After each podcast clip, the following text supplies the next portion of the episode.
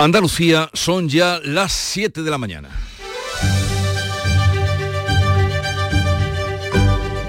En Canal Sur Radio, La mañana de Andalucía con Jesús Vigorra. 7 de la mañana, queridos oyentes, y el que no esté acostado, que se acueste, que ya es hora, que todavía andan por la calle. Hoy es día de fiesta, como todos ustedes saben, pero les vamos a contar la actualidad de este día, qué pasa por cómo la princesa de Asturias juró la Constitución y ya puede suceder a su padre en caso de necesidad sin pasar por una regencia. En su primer discurso, doña Leonor ha pedido confianza a los españoles, ha manifestado su esperanza en el futuro de España y se ha comprometido a defender la nación. Estas fueron sus palabras. Les pido que confíen en mí, como yo tengo puesta toda mi confianza en el futuro de nuestra nación, en el futuro de España. Las Cortes arroparon a la princesa que también recibió el cariño de los ciudadanos. El rey Felipe VI, su padre, exhortó a su hija a trabajar por la democracia y la libertad. No estarás sola en tu camino. En tu familia encontrarás el necesario apoyo más personal y el conjunto de los españoles a los que te debes sabrá reconocer tu entrega y dedicación con su aliento y su afecto.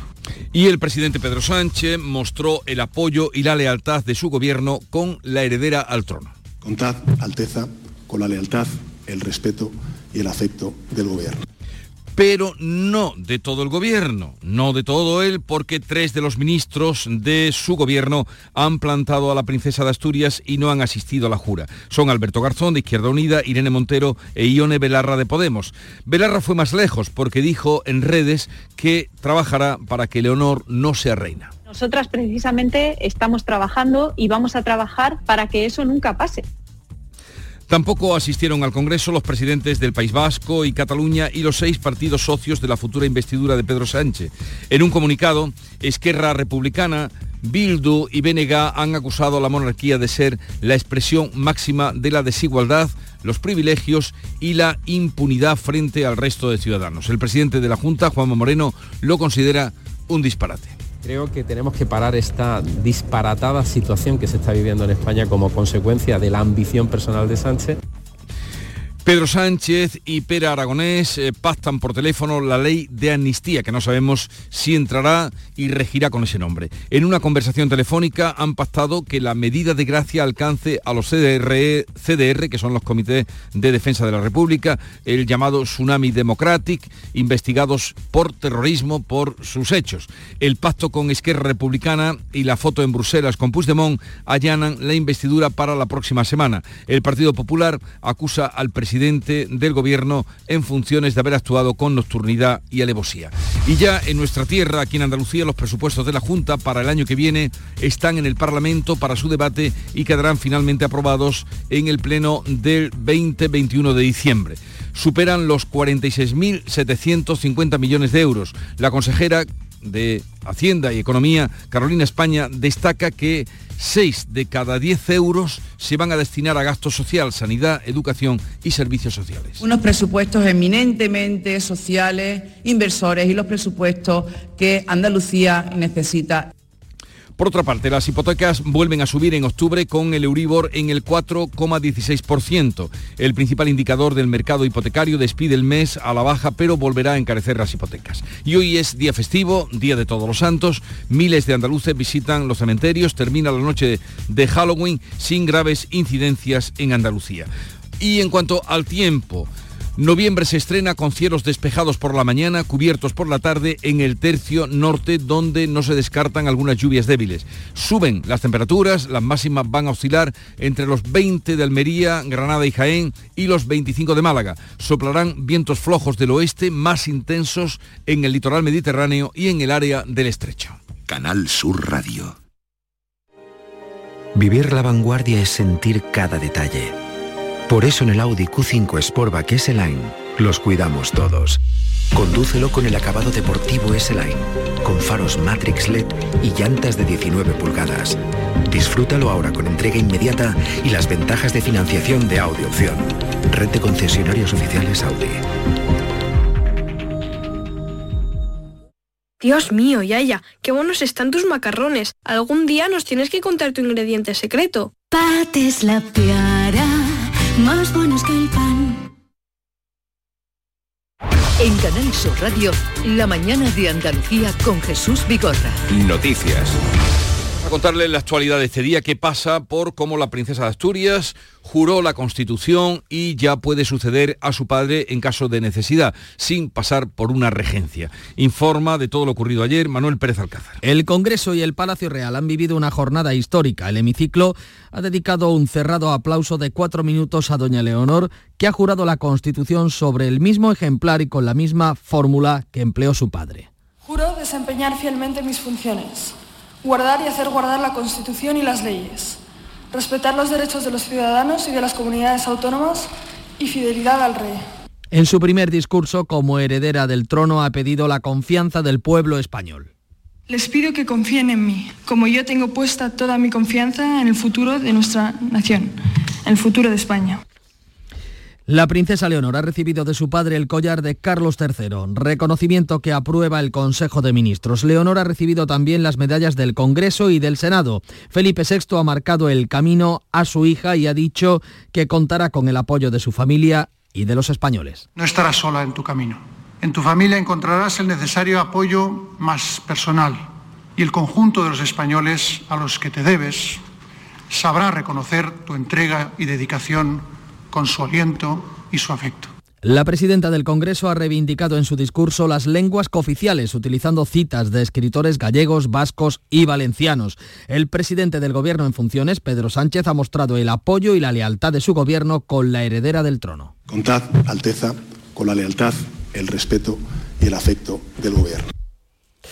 Tras los actos institucionales y en el Congreso, doña Leonor ha recibido los honores y el calor de los ciudadanos. Por la noche ha celebrado su 18 cumpleaños en un acto familiar al que han asistido sus abuelos, los reyes eméritos. Juan Carlos I ya ha regresado a Abu Dhabi. Pedro Sánchez, el presidente en funciones, ha mostrado a la princesa la lealtad de su gobierno, pero su ministra Ione Belarra aseguraba en redes que va a hacer justamente todo lo contrario, trabajar para que Leonor no reine. Tres ministros se han ausentado del acto institucional, Alberto Garzón de Izquierda Unida y las ministras de Podemos, Irene Montero e Ione Belarra. Su ausencia no se ha evidenciado porque el Congreso ha retirado sus sillones. Belarra advierte de que trabaja para que Leonor no llegue a ser reina. Nosotras precisamente estamos trabajando y vamos a trabajar para que eso nunca pase.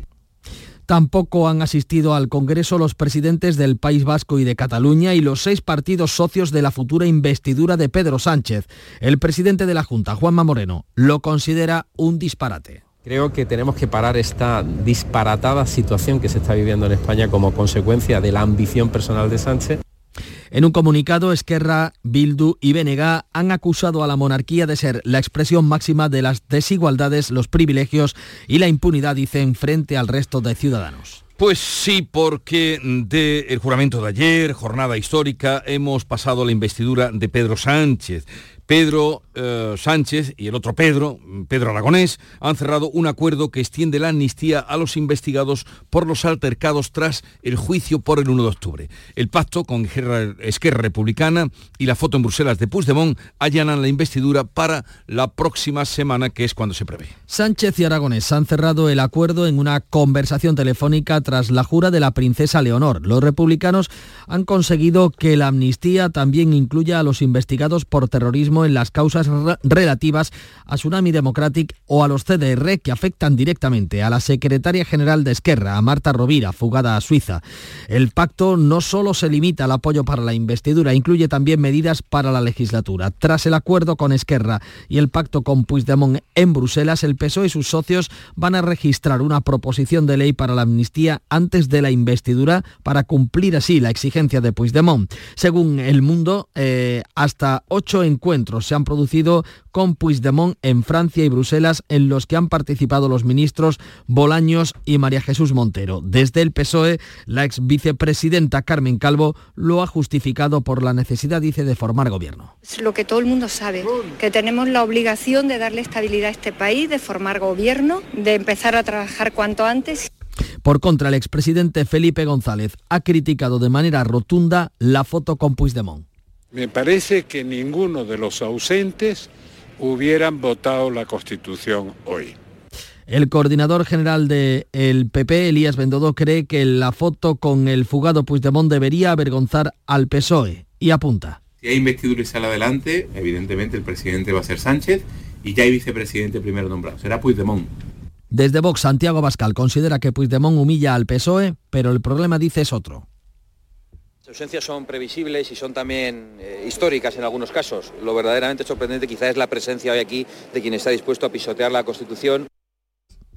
La ejecutiva del PSOE andaluz va a respaldar el acuerdo de gobierno y llama a la militancia a la participación en la consulta. La mesa del Congreso se reúne el viernes, podría fijar el debate de investidura para el martes y miércoles de la próxima semana. Pues dejamos ahí eh, el asunto, todo está por ver. Por cierto que a partir de las 9 de la mañana vamos a hablar a las 8, de la, 8 y media de la mañana, es cuando hemos quedado con el catedrático de Derecho Constitucional, Agustín Ruiz Robledo, y abordaremos indudablemente eh, el el acto de, ayer o los actos de ayer, pero también la sorpresa de la noche, que es la eh, ley de amnistía tras el pacto que se acordaba ayer está ya más clara que nunca. Los presupuestos, hablamos ahora de Andalucía, de la Junta para 2024, que prevén la creación de más de 53.000 empleos, ya están en el Parlamento para su debate. Quedarán aprobados en el Pleno del 2021 de diciembre. Beatriz Galeano. Las cuentas superan los 46.750 millones de euros. No habrá nueva bajada de impuestos. La consejera Carolina España destaca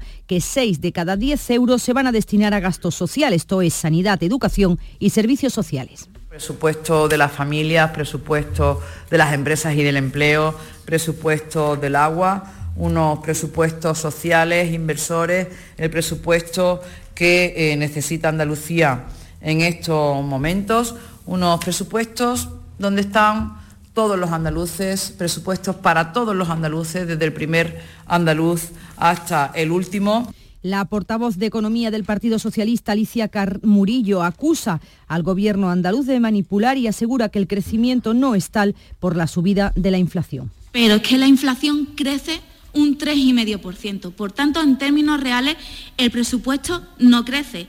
Y menos en sanidad. Los datos sanitarios no crecen, porque crecen por debajo de la inflación.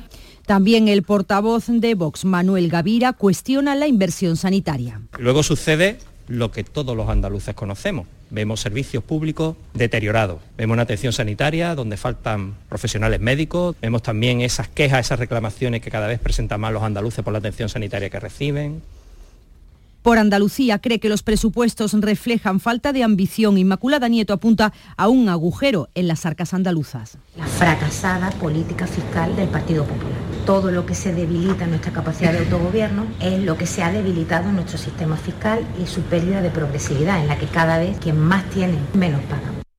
El presupuesto aumenta la inversión un 6,2% y la partida para empleo casi un 14%. Recogen también un incremento para las obras necesarias para garantizar el suministro de agua en la sequía. Hablando de temas de dineros y de cuestiones económicas, el Euribor cierra octubre con una tasa media mensual del 4,16%. Esto significa que volverá a encarecer las hipotecas una media de 130 euros al mes. El principal indicador hipotecario despide el mes a la baja con una tasa diaria del 4,052%. A pesar de ello, la media del mes se sitúa en el 4,16, por lo que las hipotecas que se revisen ahora van a ser más caras. El Euribor ha subido un 1,5% respecto a hace un año, pero registra un frenazo respecto al mes de septiembre. La subida de octubre, trasladada a una hipoteca tipo de 150.000 euros con un diferencial del Euribor más 0,99% y un plazo de 25 años, supondrá un encarecimiento de la cuota de alrededor de 130 euros, algo más de 1.500 euros al año. Banco de Santander y BBVA se unen a Repsol en su advertencia al gobierno de coalición de las eh, consecuencias económicas que puede tener la consolidación del impuesto a los sectores financiero y energéticos. La presidenta de Banco Santander, Ana Botín, ha rechazado la medida que recoge el acuerdo del gobierno del Partido Socialista y Sumar. Botín, en una charla durante la inauguración de la Conferencia Internacional de Banca organizada por este banco, ha subrayado que es necesario pagar impuestos, pero que si se paga de más, la gente se va. Hay que pagar impuestos, pero si pagas demasiado, la gente se va a ir. Dice, si pago el 60% de todo lo que gano, me voy. Hay personas o empresas en España que están pagando el 50% de sus ingresos al gobierno. Eso es realmente una falta de incentivos. Por su parte, el consejero delegado de BBVA advierte de que el impuesto afecta a la financiación de empresas y familias. El empresario murciano Tomás Olivo se ha convertido en el segundo mayor accionista de Unicaja Banco al superar ligeramente el 9% del capital. El promotor y propietario de General de Galerías Comerciales ya poseía el 6,74% de la entidad malagueña, ahora adquirido por 74 millones de euros el 2,95% del inversor mexicano Ernesto Luis Tinajero. La operación encumbra a Olivo como segundo accionista del banco eh, solo por detrás de la Fundación Unicaja, que con más del 30% del capital sigue siendo el principal accionista. La mina de Aznalcóllar en Sevilla recibe el informe ambiental favorable de la Junta. Esto es un paso fundamental para su reapertura tras el vertido de Boliden en 1998. La empresa minera Los Frailes podría empezar las obras en los primeros meses del año que viene, unos trabajos que van a dar empleo a unas 2.000 personas durante los dos o tres años que se tengan que hacer estas obras y hasta que se abra la mina que dará empleo a un millar de trabajadores. El alcalde Juan José Fernández prepara una gran manifestación para hacer celebrar el final de lo que dicen un largo proceso que va a generar mucho empleo poco más que va a haber aquí que vaya a entorpecer la reapertura de la mina, el futuro de una comarca entera y además, para bien decir, el futuro de la minería en Andalucía. Minería de primer mundo, ¿eh? que quede claro, minería del siglo XXI, que es la que en las narcoyas se va a proyectar. Todavía está pendiente el juicio sobre la concesión de la mina. En todo caso, la audiencia provincial rechazó suspender la reapertura hasta la celebración del juicio que está previsto en 2025. La Sociedad Estatal de Participaciones Industriales, SEPI, ha confirmado que está valorando comprar una participación en Telefónica. La entidad adscrita al Ministerio de Hacienda ha comunicado a la Comisión Nacional del Mercado de Valores que viene monitorizando la situación de la multinacional española que está analizando la posibilidad de comprar un paquete accionarial de la compañía. Con este movimiento, el Gobierno en funciones trata de preservar los intereses nacionales en la operadora tras el desembarco del grupo saudí STC. No es el único movimiento en el sector de las telecomunicaciones en nuestro país. El fondo británico Cegona ha adquirido el 100% del negocio de Vodafone en España, lo ha hecho por 5.000 millones de euros. Comunidades y ayuntamientos eh, van a forzar al ministro de eh, Migraciones y de Inclusión a convocar la conferencia sectorial para afrontar la crisis migratoria en Canarias y el traslado de inmigrantes a la península. El ministro ha aceptado convocar el órgano tras la reunión telemática de la pasada tarde con alcaldes y con consejeros autonómicos. La consejera de Inclusión de la Junta, Loles López, explica que las comunidades pretenden obtener mayor información y también coordinación con el Ministerio para asistir a los inmigrantes trasladados desde Canarias. Pero también ha quedado claramente puesto de manifiesto por parte del conjunto de los intervinientes que hay una descoordinación por parte del Gobierno de España y una falta de información que dificulta muchísimo la labor que queremos desarrollar cada una de las comunidades autónomas en beneficio de los inmigrantes. Así que hemos vuelto a solicitar la convocatoria de la conferencia sectorial y esperamos que con carácter de, de urgencia perdón, esta se convoque.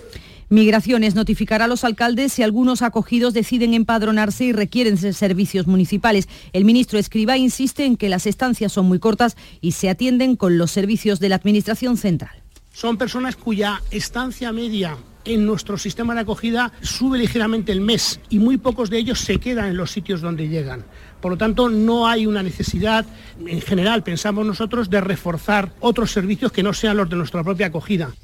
El Ministerio asegura que el reparto de inmigrantes no tendrá un impacto significativo sobre el sistema educativo sanitario y se compromete a notificar a los ayuntamientos los traslados de estas personas desde Canarias con la mayor rapidez. El Tribunal Supremo descarta que el Estado tenga que indemnizar a los empresarios y autónomos por los cierres y restricciones durante los estados de alarma de la pandemia por el COVID que fueron anulados posteriormente. La sentencia rechaza el recurso del Hotel Alhambra Palas de Granada que reclamó 417.000 euros de indemnización por el cierre desde el 14 de marzo al 1 de junio de, de 2020. Esta decisión va a marcar la pauta a seguir para los casi mil asuntos parecidos que están en el Supremo, a los que hay que añadir varios miles más que se encuentran en tramitación en el Gobierno. Los obispos andaluces expresan su dolor y piden perdón por los abusos sexuales de algunos miembros de la Iglesia, como demuestra el informe que ha hecho público el defensor del pueblo. Tras reunirse en Córdoba, han reiterado este martes en un comunicado su compromiso de seguir trabajando en la prevención de abusos y en la reparación de los daños ocasionados. El mensaje coincide con el que trasladaba el presidente de la conferencia episcopal, Juan José Omella, tras la asamblea extraordinaria que ha estudiado ese informe del defensor del pueblo sobre los abusos sexuales en el ámbito de la Iglesia. El trabajar conjuntamente en la reparación integral de las víctimas, en el acompañamiento de ellas y profundizar en el camino para su protección y sobre todo la prevención de abusos. En eso estamos, llevamos tiempo en las distintas oficinas que tiene la Iglesia y que tiene también la Conferencia Episcopal para coordinar, estamos trabajando en esa línea. La conferencia episcopal afirma que el problema de la pederastia va más allá de la Iglesia y niegan los 400.000 casos que recoge el informe del defensor por extrapolación de datos estadísticos. Israel, ya en la guerra de Oriente Próximo, reconoce el bombardeo del campo de refugiados de Jabalia en el que han muerto decenas de personas. Es el mayor campo de refugiados de la franja de Gaza con 35.000 gazatíes. Seis bombas han destruido seis edificios. Las autoridades palestinas hablan de genocidio. Desde Hamas se ha publicado un mensaje de vídeo en el que asegura que seguirán luchando y anuncian que en breve liberarán más israelíes, más rehenes israelíes. Yemen se suma a la guerra, ha lanzado un misil que ha sido interceptado este viernes. El secretario de Estado norteamericano, Anthony Blinken, va a viajar de nuevo a Tel Aviv. Y hoy es el Día de Todos los Santos, miles de andaluces visitan los cementerios, termina la noche de Halloween, lo ha hecho sin graves incidencias de las que tengamos noticias hasta el momento. Y otra, un nombramiento, la gaditana Jimena Blázquez será, es ya la nueva directora del Centro Andaluz de Arte Contemporáneo que tiene su sede en La Cartuja. Hasta ahora Jimena Blázquez era la directora y coordinadora de ese museo al aire libre que estaba en la dehesa de Monte en Medio. Son las 7.22 minutos de la mañana. La mañana de Andalucía.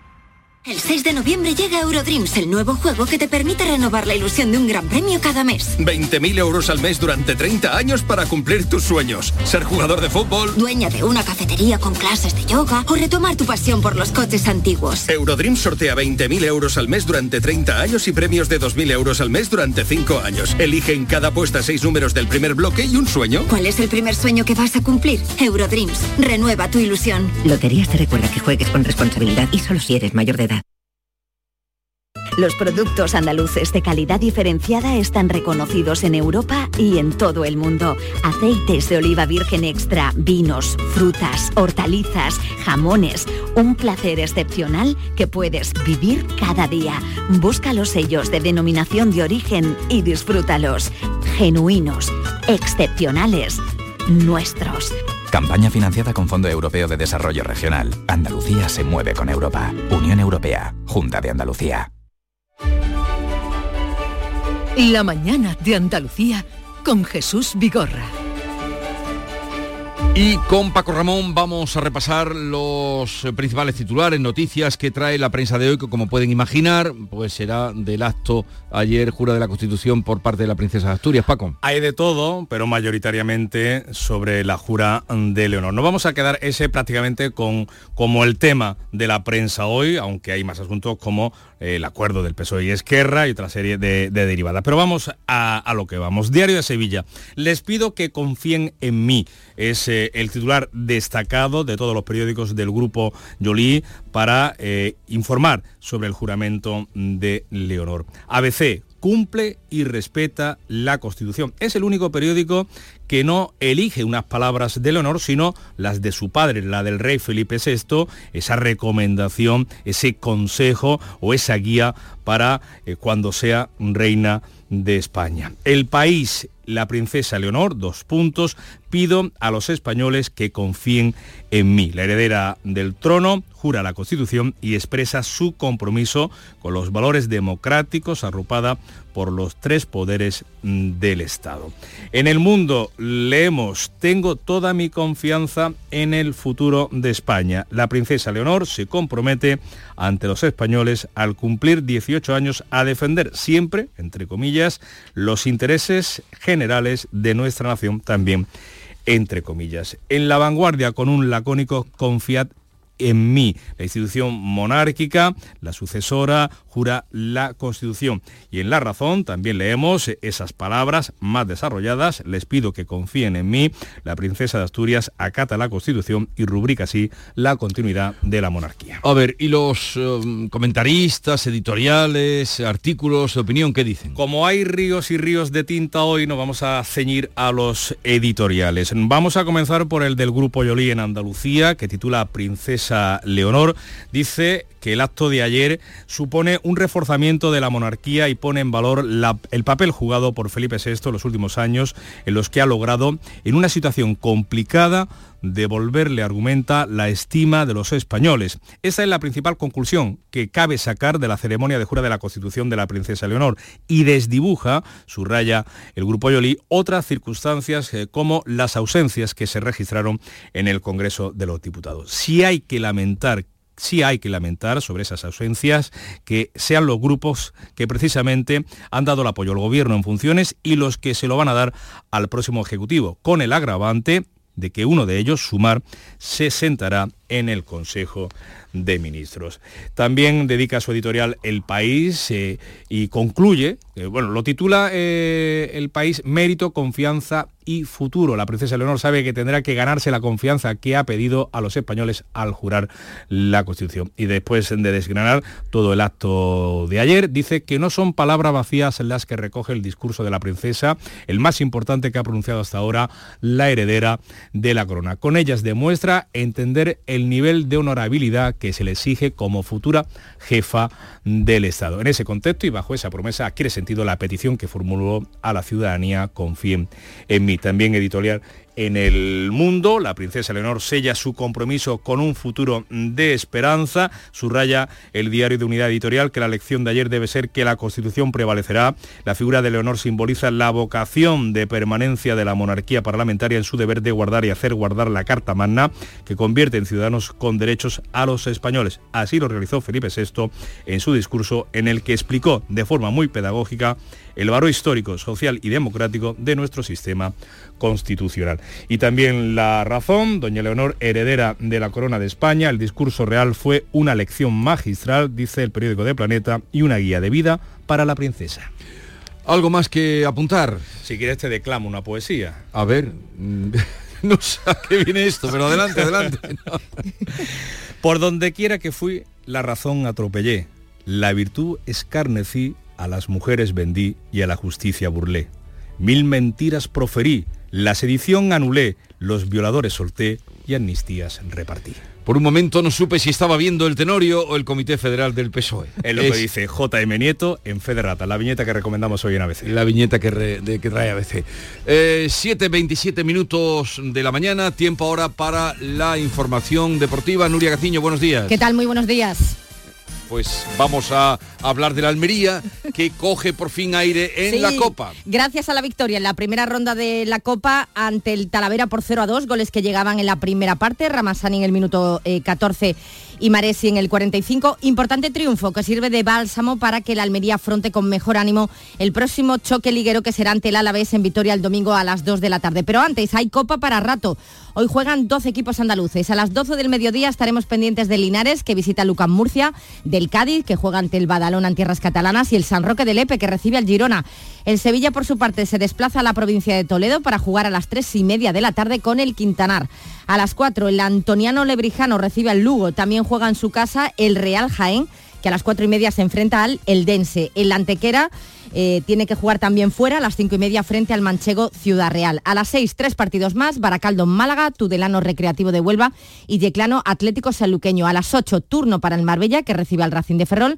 Y a las ocho y media, el Betis se desplaza a Extremadura para jugar ante el Hernán Cortés extremeño. Como suele ser habitual en las primeras rondas de la Copa del Rey, Muchos titulares se quedan en casa, por ejemplo, es el caso de Isco en el Betis y de Sergio Ramos en el Sevilla. Sergio Ramos que está tocado, tiene problemas en el solio y a día de hoy es duda para el derby sevillano del próximo 12 de noviembre. Y las campeonas del mundo que siguen imparables con ese 1-7 al Suiza. Campeonas no, campeonísimas. Goleada por 1-7 ante Suiza en Zurich, con lo que la selección está solo una victoria de meterse en la final a 4 de la Liga de las Naciones, ya que a su victoria hay que sumarle también el pinchazo de Suecia, que no pasó del empate a 1 con Italia. De este modo España sigue liderando su grupo con 12 puntos por los 7 de las suecas que son segundas. La próxima ventana será el 1 de diciembre frente a Italia en Pontevedra.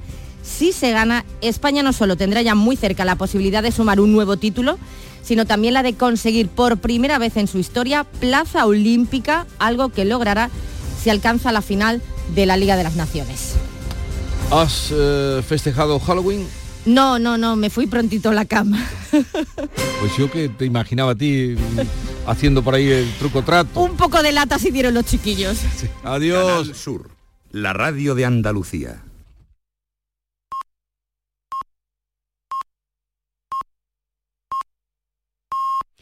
Andalucía son ya las siete y media de la mañana.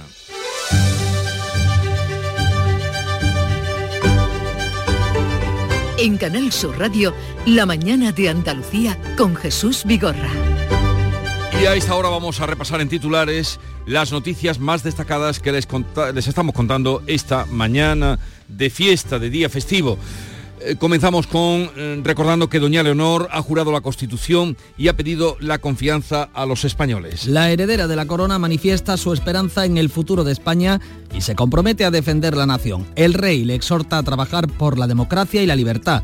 Las Cortes arropan a la princesa en una sesión histórica con la ausencia de tres ministros. Pedro Sánchez y Aragonés pactan por teléfono la ley de amnistía. Tras la jura de Leonor Pessoy y Esquerra, anuncian un acuerdo que incluye a los CDR y Tsunami Democratic investigados por terrorismo. El texto evitará cualquier consideración sobre la ilegalidad de convocar en un referéndum en Cataluña. El PP acusa al presidente del gobierno en funciones de actuar con nocturnidad y alevosía. Los presupuestos de la Junta de Andalucía dedicarán más del 60% al gasto social.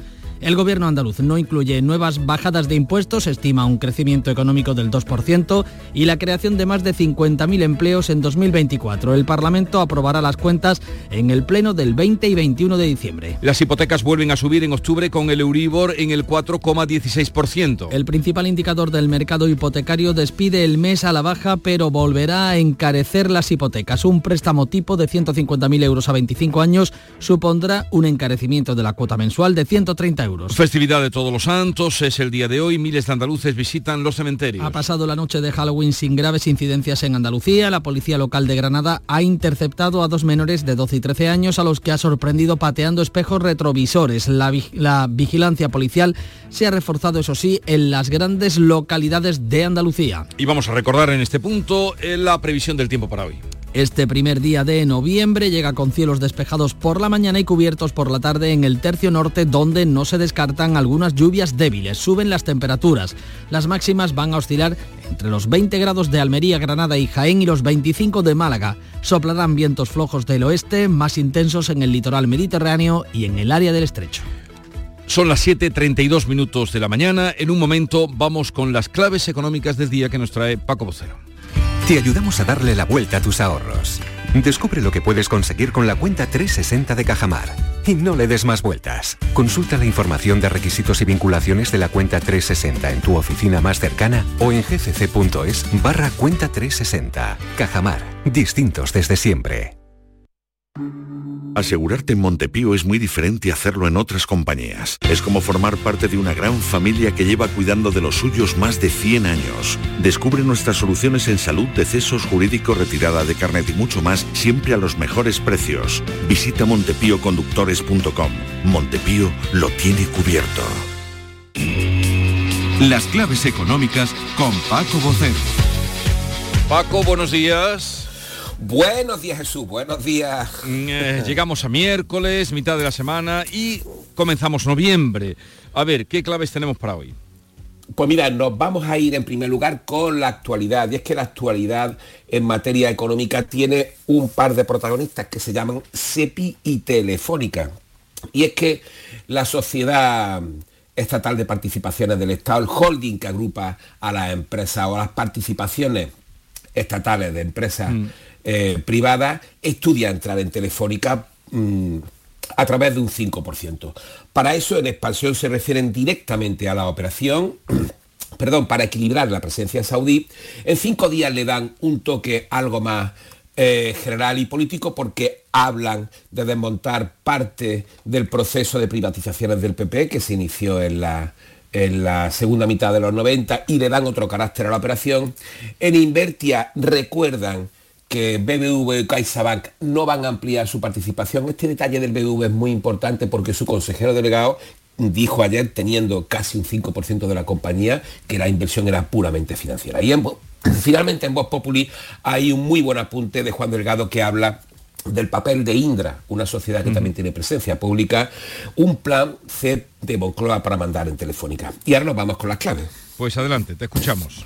Mira, eh, vamos a comenzar ya este mes y volvemos a hablar, ya lo ha comentado antes, de los tipos de interés, porque hoy es el turno de la Reserva Federal. La apuesta generalizada de los mercados es que el Banco Central más importante del mundo no va a tocar hoy los tipos y pausaría por segunda vez consecutiva los movimientos, dejándolo entre el 5,25 y el 5,5%. Y es que hay un par de cuestiones clave en esta pausa. Por un lado, la rentabilidad de los bonos americanos, la deuda de referencia que está en, ahora mismo en torno al 5% y sustituye, entre comillas, la posibilidad de la subida, pero por otro, la economía estadounidense y su mercado laboral siguen mostrando una resistencia muy fuerte.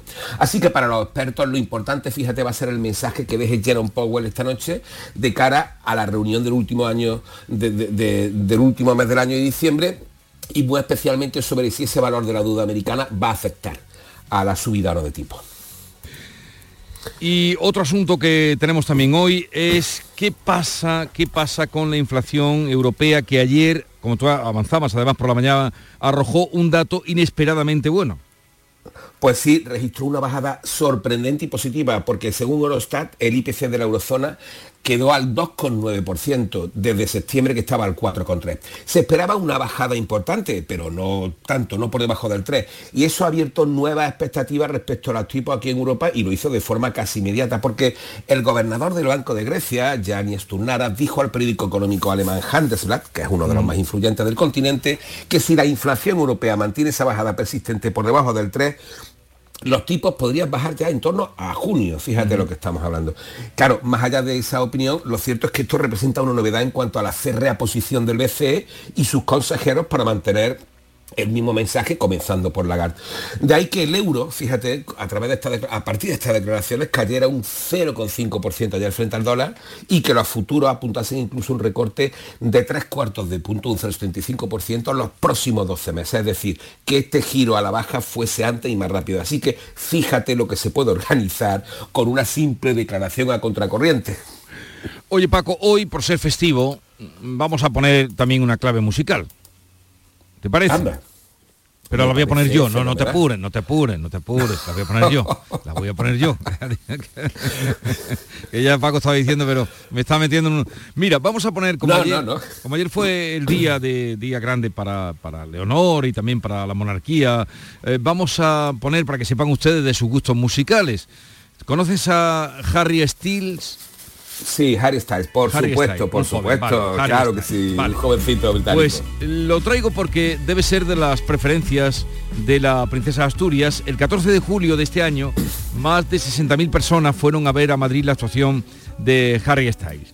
La princesa Leonor y la infanta Sofía estuvieron entre el público y como contaron diversos medios, conocieron después al artista, que canta así y que se muestra así para que ustedes sepan también de los gustos musicales de la princesa de Asturias. Un saludo. Hasta mañana. Adiós.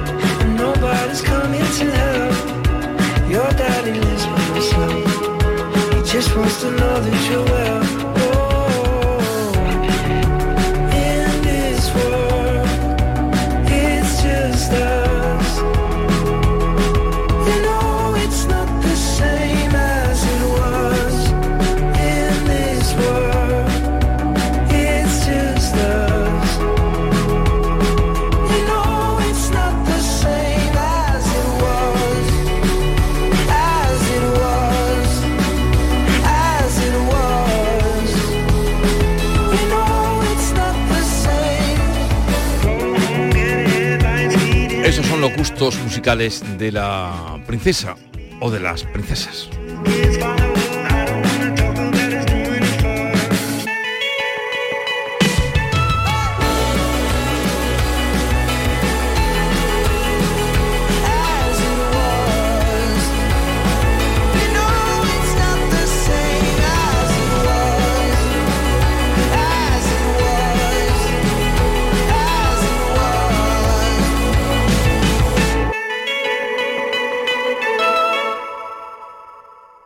Contemplar a Sorolla, Picasso, Goya es extraordinario. Releer a nuestros clásicos, descubrir nuestras jóvenes promesas, arrancarte por bulerías, llenarte de suspiros de España, de rock, danza, cine y teatro es extraordinario. Una cultura extraordinaria se merece un sorteo extraordinario. 4 de noviembre, sorteo extraordinario de la cultura de Lotería Nacional con 105 millones en premios. Loterías te recuerda que juegues con responsabilidad y solo si eres mayor de edad.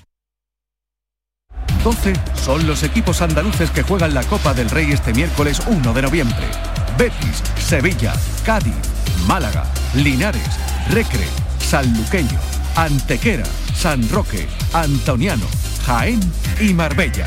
Y todos cuentan en la gran jugada especial Copa del Rey de Canal Sur Radio. Síguenos desde las 3 de la tarde en una jornada repleta de fútbol. Contigo somos más Canal Sur Radio.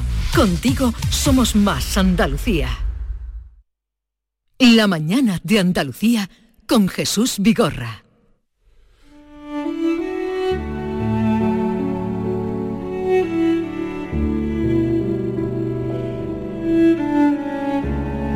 Vamos a contarles otras noticias, otras historias, como la que nos llega desde Córdoba, donde representaciones teatrales o ambientación musical en directo forman parte del programa de actividades que la empresa pública de cementerios y servicios funerarios, que es CECOSAN, está llevando a cabo con motivo de la festividad de Todos los Santos. Nos informa Alberto de la Puente. Don Juan Tenorio ya se ha llevado a escena en el Cementerio de la Salud y hoy lo hará en el de San Rafael.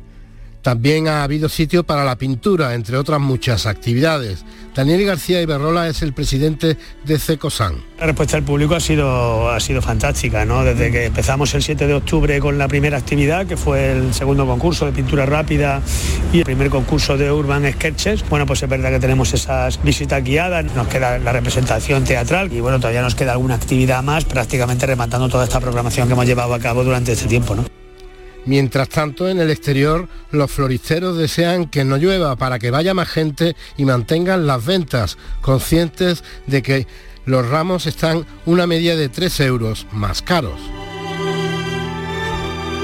En Huelva, la Feria de Tosantos de Niebla se está desarrollando desde hoy y hasta el día 5 de noviembre, una muestra que se remonta en concreto al año 1287. Se trata de una propuesta única por su historia, tradición, artesanía y gastronomía. Manuel Delgado. Este año la feria está dedicada al municipio de Palos de la Frontera.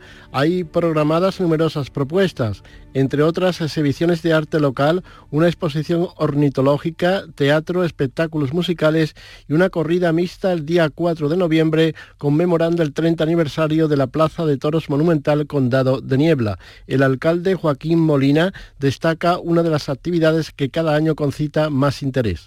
Tenemos la feria de la Real Feria de Ganado en la que los intercambios comerciales entre entre personas para vender el ganado, pues también era propio de la época y se sigue manteniendo en el tiempo con los tratos propios de, aquella época. El objetivo es recordar la vida y el pasado medieval de la localidad.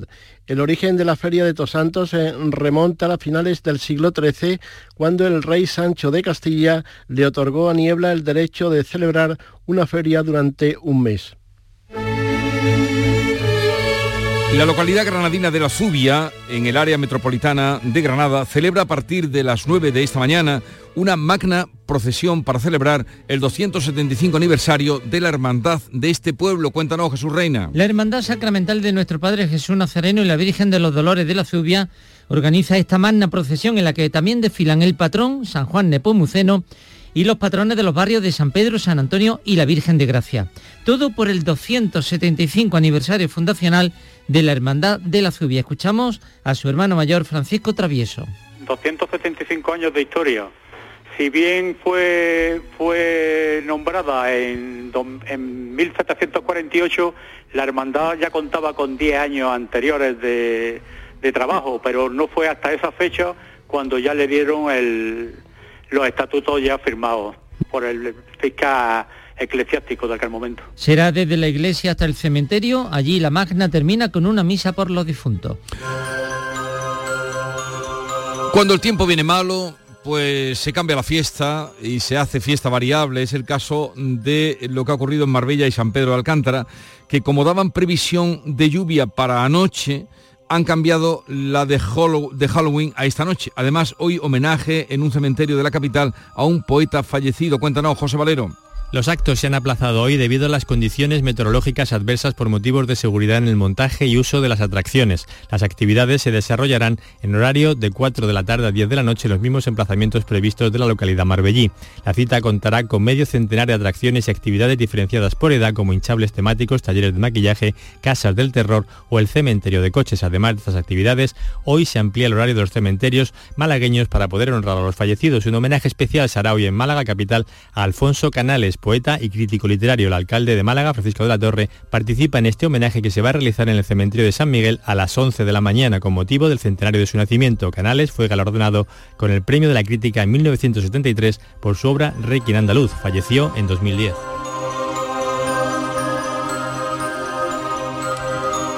Este año hay tres camposantos de la provincia de Jaén nominados a Mejor Cementerio de España. Casi una treintena de eh, cementerios se extienden por toda la provincia. El caudete, ya premiado a nivel nacional e incluido en la ruta de los cementerios españoles, está entre ellos. Eva López. El cementerio de Alcaudete ya está incluido en la ruta de los cementerios españoles. En 2016 consiguió el tercer premio como mejor cementerio de España en su conjunto por votación popular. Esta octava edición del concurso de cementerios de la revista cultural Adiós tendrá cuatro categorías en las que se premiará al mejor cementerio, la mejor iniciativa medioambiental, mejor monumento y al cementerio con mejor actividad pública. El objetivo es impulsar a los cementerios como recurso artístico, patrimonial y turístico visitable. La primera edición del concurso en 2014 se ha convertido en uno de los eventos culturales más importantes del sector funerario. Este año, tres de los 24 cementerios preseleccionados por Funespaña están en la provincia de Jaén, el cementerio evangelista inglés de Linares, el de Pozo Halcón y el de Alcaudete.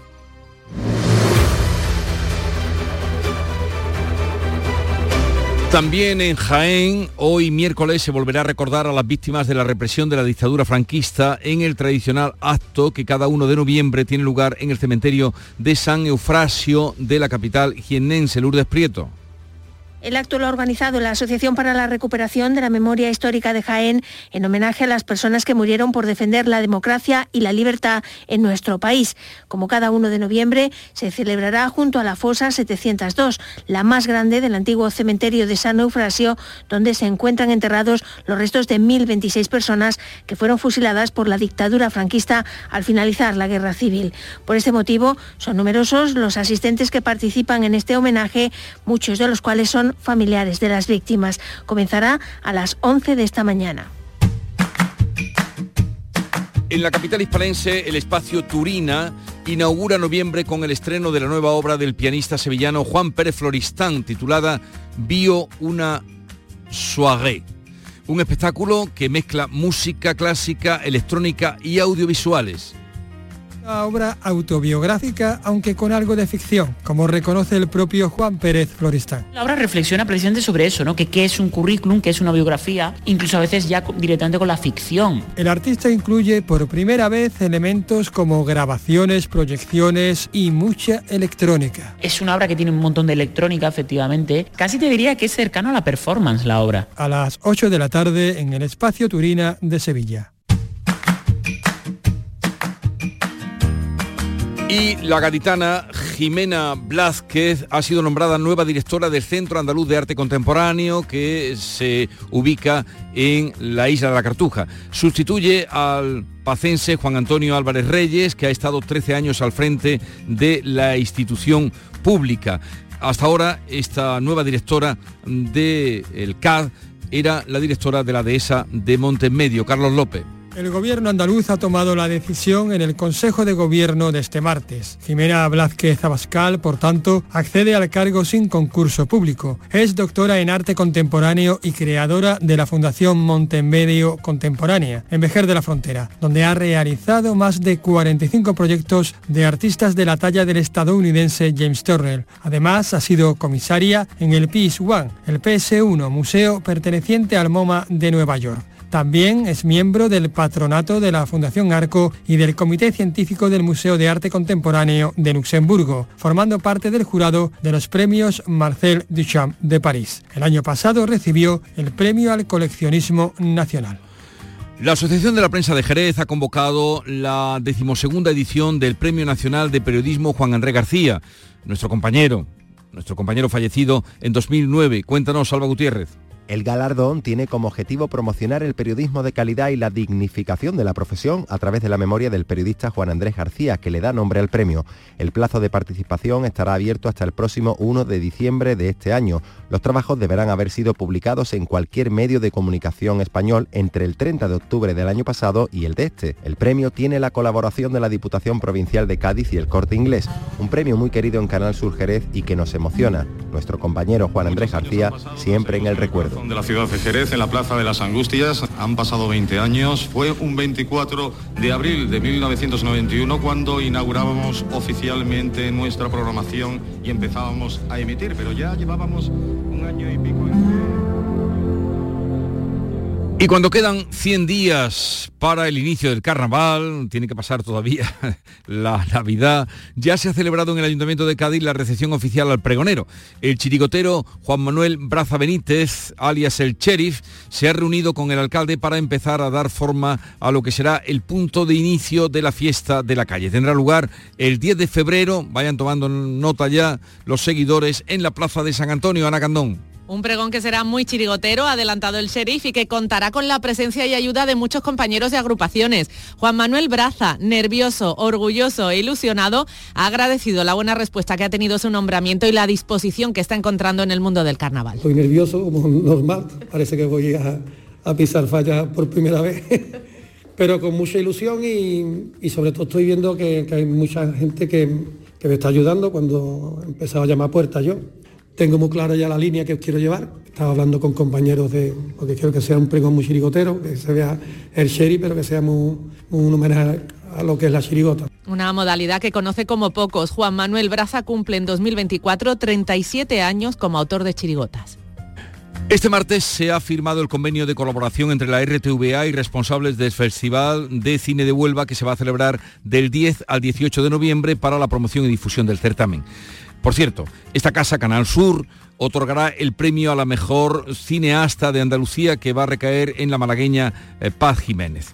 En la presente edición, cuatro películas participadas por la RTVA van a estar presentes en todo, en todo el ciclo de proyección, entre ellas el documental Sembrando Sueños, que inaugura la muestra, además de otras tres cintas en la sección Talento Andaluz. El director de la RTVA, Juan de Mellado, ha destacado el papel de Canal Sur como motor fundamental de la industria cinematográfica andaluza. Este año con más ilusión porque bueno, tenemos la suerte, el honor de que se va a inaugurar el festival con una cinta coproducida por Canal Sur como es Sembrando Sueños de, Alfonso Sánchez, que es un homenaje a los hermanos Quintero con tanta relación tienen con Huelva y aparte de eso participamos con otras tres cintas en la sección Talento Andaluz como bueno, muestra del apoyo que hace Canal Sur a la industria visual de Andalucía como principal motor de la industria visual de Andalucía.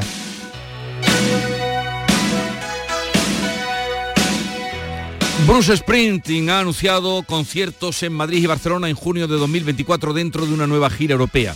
La gira llegará el 12 y 14 de junio al Estadio Chivitas Metropolitano de Madrid y el 20 de junio al Estadio Olympic de Barcelona. Las entradas para los conciertos en Madrid se pondrán a la venta el 7 de noviembre y para la capital catalana el 14 de noviembre.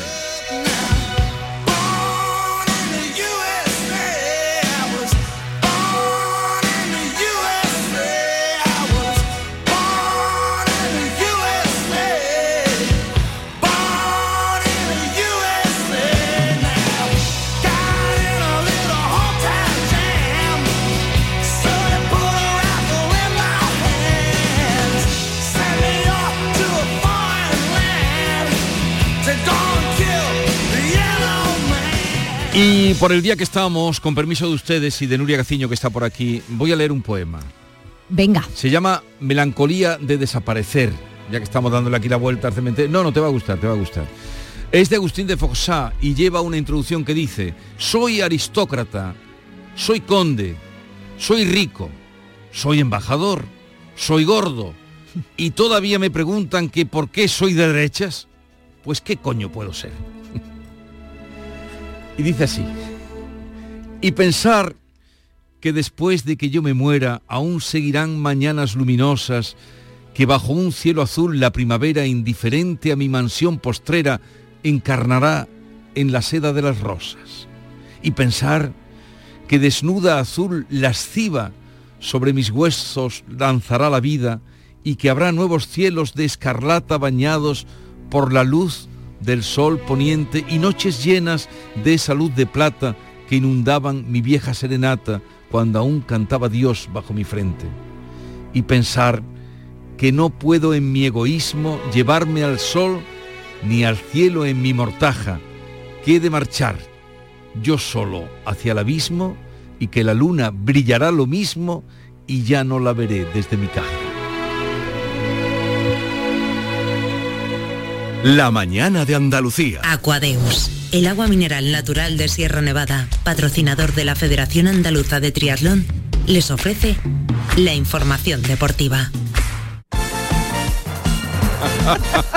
Me dice Nuria, ¿y ahora cómo sigo yo? Eso digo yo. Pero este mensaje, la vida sigue. La vida sigue, efectivamente, la vida sigue. Pues En dale, fin, bueno, y nosotros que la disfrutemos mientras podamos, ¿no? pues dale entonces. Venga, dale, pues vamos a disfrutar de- del fútbol y de la Copa del Rey. Le hacía falta la victoria a la Almería y por fin ha llegado. El equipo almeriense hacía anoche los deberes ante el Talavera de la Reina, al que ganaba por 0 a 2. En el primer tiempo, Rabasani y Maresi dejaban encarrilada la eliminatoria. La nota negativa, la expulsión de César Montes y eso que solo estuvo en el campo cinco minutos, ya que salió en el 84 de partido. El triunfo debería servirle a los de Garitano de revulsivo para esa visita del próximo domingo en Vitoria. Bueno, contento, ¿no? Necesitábamos ganar, eh, venimos de mucho tiempo sin ganar y creo que era importante ganar hoy y competir como hemos competido y bueno, los primeros 10 minutos ellos han salido mejor que nosotros y luego creo que hemos hecho un buen partido y que hemos merecido ganar. Sigue hoy la Copa con 12 equipos andaluces. Los más tempraneros en este día festivo son el Linares, el San Roque de Lepe y el Cádiz. Los tres juegan a las 12 del mediodía. El equipo que entrena Sergio González visita el Badalona Futur con la intención de no repetir lo de la temporada pasada, que se dijo adiós a las primeras de cambio. El objetivo era quedar mejor que el año pasado, ¿no? Bueno, eso es una evidencia, ¿no? Yo creo que, haciendo un poco de guasa aquí gaditana, yo creo que entra, ¿no? Pero sí que es verdad que, el año pasado nos tuvimos un golpe fuerte porque, bueno, porque es una situación en la que tú no te esperas, que tú realmente tienes que confirmar el por qué estás en, primera división, porque estás en el Cádiz Club de Fútbol y vamos con esa idea, ¿no? El Linares, por su parte, visita Luca Murcia y el San Roque de Lepe recibe al Girona. El siguiente en jugar será el Sevilla a las tres y media de la tarde en Toledo con el Quintanar. El presidente de este equipo, eh, José Luis Ballesteros, reconoce que en el pueblo se ha liado una buena. Hay mucha expectación. Buah, aquí está la gente ilusionada, entusiasmada. Esto es una revolución con todo, con todo un, un Sevilla.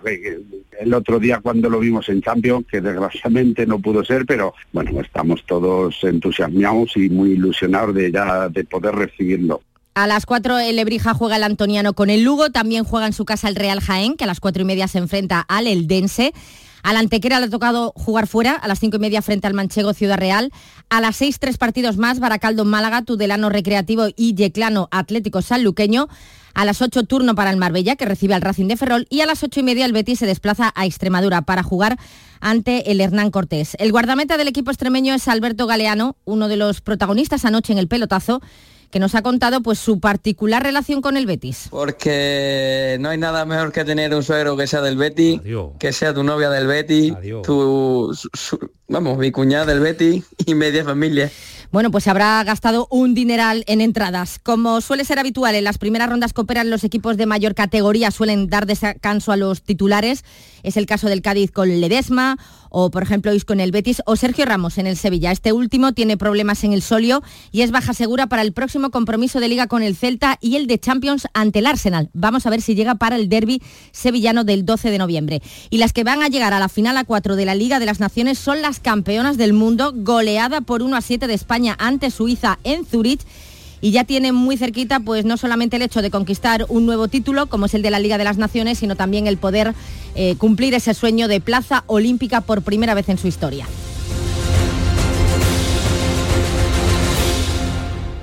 Aquadeus, ahora más cerca de ti, procedente del manantial Sierra Nevada, un agua excepcional en sabor, de mineralización débil que nace en tu región. Aquadeus Sierra Nevada es ideal para hidratar a toda la familia y no olvides tirar tu botella al contenedor amarillo. Aquadeus, fuente de vida, ahora también en Andalucía. Canal Sur, la radio de Andalucía.